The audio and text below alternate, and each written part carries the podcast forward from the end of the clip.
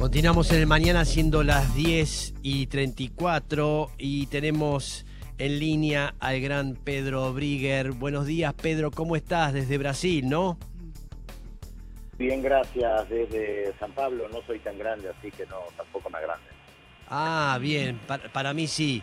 Eh, capo, Pedro es capo, sabe un montón. Y estamos viviendo un momento tan raro en el mundo porque lo más este, sorprendente de todo lo que pasó ayer este, en Brasil, Pedro, es este, lo que logró Bolsonaro, ¿no? Que se había, decía una medición que iba a llegar a los 38% y llegó a los, al 43% y hay una cosa rarísima, uno no puede entender, eh, pero que está pasando en el mundo, ¿no? Eh, ¿Por qué no nos contás qué, está sucediendo ahí en Brasil después de todo esto y de esta sorpresa? O no sorpresa, no sé bien. ¿Qué, análisis podés hacer? A ver, a ver hay, muchas cosas para señalar. Eh, tal vez eh, la primera, primera reflexión en base a lo que decís es cómo miramos y cómo leemos el mundo, cómo nos movemos.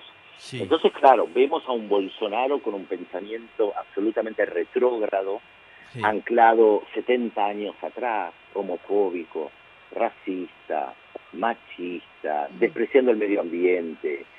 Eh, despreciando el matrimonio homosexual, eh, mm. algo que irrita incluso a, sectores de derecha hoy en día mm. que, entienden que el mundo cambió. Hoy vos tenés eh, representantes de múltiples partidos de derecha que son abiertamente homosexuales, que están a favor del matrimonio eh, igualitario, que no reivindicarán tal vez el feminismo, pero que en cierta medida comprenden que, que hay determinadas reivindicaciones que están bien, que entienden que el tema del medio ambiente es importante, y vos te encontrás con un Bolsonaro que no, y que gran mm. parte de la sociedad piensa como Bolsonaro. El problema tal vez eh, que tenemos es que muchas veces eh, nos movemos en determinados círculos mm. donde hemos naturalizado algunas posiciones que en otros círculos eh, no están tan naturalizados. Entonces mm. ahí es donde cala este pensamiento. Toma en cuenta que para no ser lineal también, nos encontramos muchas veces, lo hemos visto en la Argentina también, eh, personas homosexuales que han logrado el matrimonio igualitario eh, gracias, por ejemplo, al gobierno Cristina Fernández y, la odian y son profundamente anti Y vos decís, pero si le dieron la ampliación de derecho. Y te encontrás con trabajadores que votan a sus verdugos y te encontrás con gente negra que vota a la extrema derecha racista. ¿Y cómo se explica eso? La verdad, yo no tengo una explicación profunda y además cada caso es diferente, por supuesto, ¿eh? Lo mismo tema del racismo, de los trabajadores, de, la cuestión del matrimonio igualitario, pero todo esto pesa en un Brasil profundo que además tuvo 21 años de dictadura. Eso mm. tampoco, hay que, tampoco hay que olvidarlo. 21 mm. años de dictadura, no hubo un juicio como en la Argentina, mm. entonces eh, puede aparecer un Bolsonaro en el año 2016 cuando fue el juicio político a Dilma Rousseff y reivindicar al torturador, mm. aquel que torturó a Dilma Rousseff, lo mm. reivindica con su voto. ¿Vos te mm. imaginás hoy a alguien en el Parlamento argentino reivindicando a Camps, reivindicando el chocolate abiertamente al momento de votar? Y yo creo que sería difícil. Tal vez alguna que otra lo, lo pueda hacer de manera un poquito más sutil y hablar de la teoría de los dos demonios, hay que ver las dos posturas, la historia completa, pero reivindicar abiertamente a un personaje como Chocolate, yo creo que hoy sería profundamente repudiado. En Brasil no, lo pudo mm. hacer, no solamente que lo pudo hacer, sino que llegó a la presidencia. Es rarísimo. Sí, sí, Perdón, seguís, Pedro, perdón, sí. Seguí, seguí, seguí, seguí, te, interrumpí, perdón. No, eh, y, y un elemento fundamental que es la persecución a Lula da Silva en los últimos casi 50 años y sigue siendo la figura más importante de la política brasileña que consigue 48% de los votos y casi gana en primera vuelta, a pesar de la demonización, de la persecución, de la persecución de los medios de comunicación, de que estuvo preso. La verdad es una, una elección extraordinaria, claro, con matices. Y yo esto lo, veía ayer en las calles con los mm. seguidores y seguidoras de, de Lula. Alegría y decepción. Mm. Por el resultado obtenido y porque me estaban diciendo primera vez en la historia democrática de Brasil que un presidente que busca la reelección no sale primero, sino que sale mm. segundo, pero decepción porque muchos pensaban que ganaba en primera vuelta. porque Mm. una parte de las encuestas decían que ganaba en primera vuelta. Entonces había sensaciones encontradas ayer en la calle. Mm. Raro, raro, porque es verdad lo que decís. Una persona que, bueno, este, está muy en el tema de la seguridad, este, está que, que permitido que todo el mundo pueda estar armado, eso logró también eh, Bolsonaro, y también este, dejar de, no dejar de producir, que, que era justamente no había un cuidado en la pandemia, como sucedió acá y en muchos países, sino el que producía, lo que decía Macri, este, hay que, no hay que dejar de producir, que se mueran los que, se, que tenían que morir, eso contaba Alberto. Que y lo había votan dicho. igual. Y lo votan lo igual, votan exacto, por y lo eso votan igual. es rarísimo. ¿Y por Bueno, qué? ¿cómo se explica eso? Y la verdad yo no tengo una respuesta. Creo que merece horas de reflexión, eh, desde una mirada antropológica, sociológica.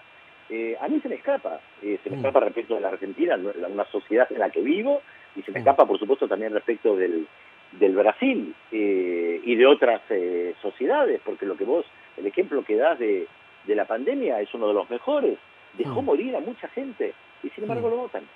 Sí, es rarísimo. Mi compañero Mouset, que está en Córdoba, tiene una pregunta para hacerte, Pedro. Adelante, eh, Mouset. Sí, Pedro, bu- Pedro, buen día. Quería preguntarte porque, a ver, se daba el dato este de que eh, Lula saca su el, el segundo mejor resultado del PT en una primera vuelta, a solo dos décimas del mejor resultado del PT en una primera vuelta, que fue en 2006. Eh, y sin embargo, no deja de haber esta sensación como de, de tristeza y decepción. Digo, ¿no jugó un poco en contra eh, todo este entusiasmo con las encuestas? ¿No termina siendo un factor negativo esto de que las encuestas te den muy bien para después lo que tenés que afrontar después cuando hay una segunda vuelta y tenés que remontar una campaña eh, con esta sensación de decepción. Digo, ¿cómo, ¿cómo opera el tema de las encuestas hoy? Que obviamente eh, vemos que fallaron, no para el caso de Lula, pero sí que subestimaron a Bolsonaro otra vez. Yo, yo coincido con vos, por eso siempre soy extremadamente cauteloso. Eh, las encuestas, primero hay que ver que hay innumerables encuestadoras. En segundo lugar, hay que analizar cada una y la metodología que utilizan, si es para, si es telefónica, si es presencial, a qué zonas llegan. Eh, y esto por lo general no nos, no nos detenemos a analizar cómo fue la metodología. Te dicen margen de error eh, 0,2%. Bueno, yo qué sé. Ahora, ¿cómo trabajaron? ¿Dónde trabajaron? Eh, el, detalle de un trabajo así, por lo, por lo general, son 30 páginas. Eh, lo lee la gente experta. Eh, después vos lees en, en un diario o escuchás en un canal de televisión que te dicen la encuesta Datafolia da eh, 51% para Lula. Ahora, ¿cómo fue realizada? Dicen que con 12.000 personas. Ahora, ¿dónde? ¿Cómo? ¿Qué? Y por lo general son gente especializada en este trabajo. Eh, hay chantas también, pero por lo general son gente especializada. Bueno, obviamente hay registros que no, que no registran, valga la redundancia o cacofonía, pero por el otro lado, eh, yo coincido con vos en que esto muchas veces te lleva a un triunfalismo desmedido y donde después viene el sacudón. De hecho, eh, yo lo dije públicamente en, en C5N en más de una oportunidad que pensaba que había segunda vuelta, me parecía que era difícil que ganara. Pero también es verdad que yo señalé que en la última semana había como un empuje para que ganara Lula en primera vuelta, con algunas encuestas que se estaban haciendo, ya preguntándole directamente a la gente, ¿usted quiere, prefiere que haya, que esto se defina en primera vuelta? Casi como induciendo a la gente, y bueno, sí, no quiero que se gaste dinero otra vez, otra vez Claro. ir a votar, eh, un, un mes de, de debates, un mes de propaganda política, basta, sí, que se defina en primera vuelta. Estaban induciendo el voto, o el Mm. llamado voto útil, que algunos de, eh, que Lula pedía, por supuesto, para la tercera y cuarta fuerza, que recibieron un menor porcentaje del que antes daban las encuestas, que hasta el propio Bolsonaro salió en contra del voto útil. Entonces, en la última semana, yo veía una tendencia creciente de posibilidad de ganar en primera vuelta.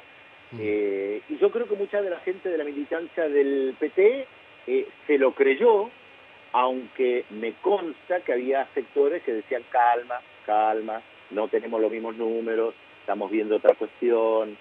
Eh, difícil. eh, Además, nuestro rol desde el periodismo, desde el análisis, por supuesto, siempre es diferente a quien está participando de una campaña política. Nosotros Claro. podemos tener la frialdad eh, Mm. y la distancia como para señalar la posibilidad de un resultado. Pero quien se está jugando políticamente eh, desde ya que esto marca algo muy fuerte Mm. Porque pones toda la carne al asador y como vos decís, se me quemó el asado, ¿qué hago ahora? Claro, no, claro. esperá, se puede comer todavía, no se quemó del todo. Mm, mm. Bien, ahí analizando con el señor Pedro Brigger desde Brasil, sí, está, este, tenemos que esperar un mes más, cómo va a ser todo esto, así que Pedro, eh, gracias por esta comunicación, ¿sí? Un gusto estar hablando con ustedes, seguramente la seguiremos en otra oportunidad. Sí, sí, por supuesto, gracias Pedro, muchas gracias.